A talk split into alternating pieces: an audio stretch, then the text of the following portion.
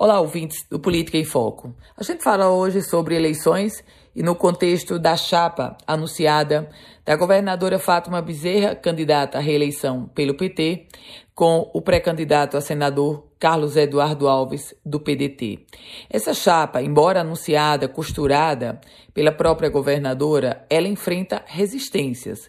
Essas resistências não quer dizer que a chapa vai ser anulada, cancelada, modificada, em absoluto, mas resistências internas e resistências externas. As resistências internas são escancaradas pelo atual senador Jean Paul Prats, que chegou a dizer que a chapa Fátima Bezerra e Carlos Eduardo foi fechada precocemente e não está bem consolidada. Mas tem um detalhe: o próprio Jean Paul Prats, depois de ter sido renegado pelo PT, ele provavelmente vai ser consolado com o cargo ou com o posto de pré-candidato a primeiro suplente na chapa de Carlos Eduardo Alves.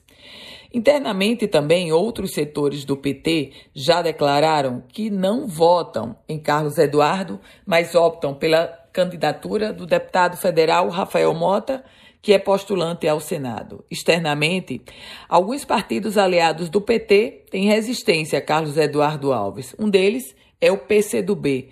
O PCdoB, outro renegado pelo PT, o PCdoB de Antenor Roberto, e não demonstra nenhuma simpatia à pré-candidatura de Carlos Eduardo. Eu volto com outras informações aqui no Política em Foco com Ana Ruth Dantas.